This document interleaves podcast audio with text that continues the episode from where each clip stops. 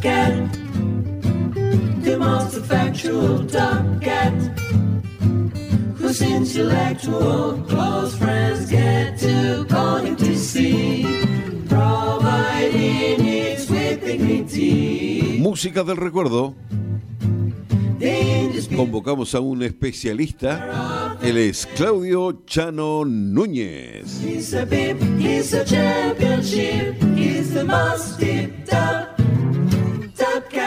Después de la gira de Voodoo Lounge Tour de 1994-1995 y del álbum Strip, editado a fines de 1995, los Stones se dieron un breve respiro antes de que Mick Jagger y Keith Richards comenzaran a componer nuevas canciones juntos en el verano europeo de 1996 continuando en parte con lo que tenían pregrabado cuando se encontraron en Nueva York en noviembre y en Londres a principios de 1996.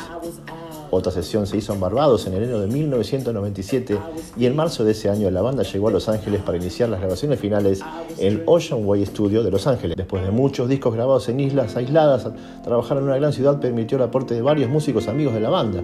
Bridge to Babylon se grabó hasta julio y la producción de cuatro meses lo convirtió en uno de sus periodos de grabación más preciso en años. Las sesiones solían durar toda la noche hasta que Keith Richards se cansaba por la mañana. Producido por Don Was nuevamente, aunque Jagger buscó intensamente productores locales como The Dust Brothers, que había impulsionado a Jagger con su trabajo con Beck en Odelay y el disco de los Beastie Boys, Paul's Boutique. Las contribuciones de los Dust Brothers fue inicialmente cinco, pero se redujeron a tres. Danny Saber y Babyface también fueron contratados por Mick Jagger, pero fueron finalmente descartados.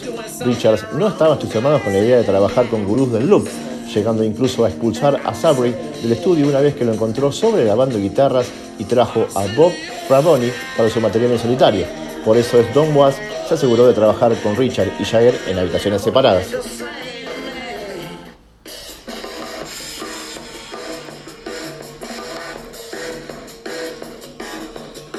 El baterista Charlie Watts aliviaría el tenso ambiente trabajando con el percusionista Jim Kollner, quien más tarde se reclutó para un proyecto en solitario. En la última semana de grabación, los Stones no se hablaban. Jagger boicoteaba las sesiones organizadas por el equipo de Richard y Watts y se marchaba a Los Ángeles tan pronto como terminaban sus contribuciones.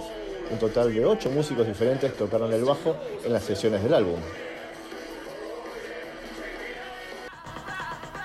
Durante la masterización del álbum se descubrió que el coro del single principal usado, Anybody's My Baby, se parecía al éxito de 1992 Constant Craving de Katie Lang, un descubrimiento que hizo Angela, la hija de Richards. Buscando evitar posibles enredos legales futuros, Lang y su coautora Ben Mink fueron acreditados junto con Shaggy y Richard en la nueva canción que ya editada alcanzó el puesto 22 en el Reino Unido y también se convirtió en un éxito de rock en la radio estadounidense.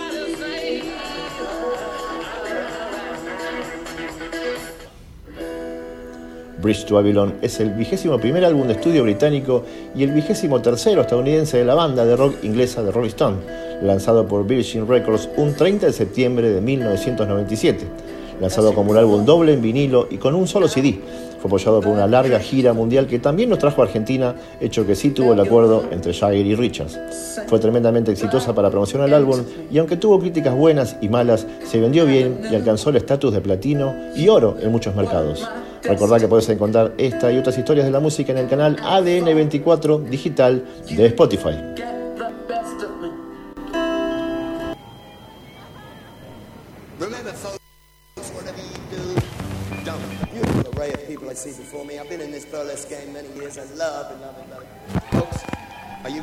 Welcome to the sleazeball lounge.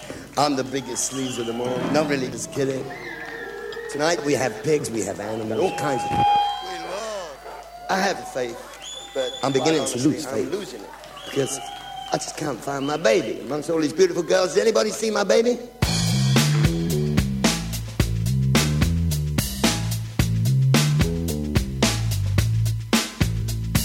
She confessed her love to me, then she vanished on the breeze. Trying to hold on to that was just impossible. She was more than beautiful, closer to ethereal, with a kind of down to earth flavor. Close my eyes,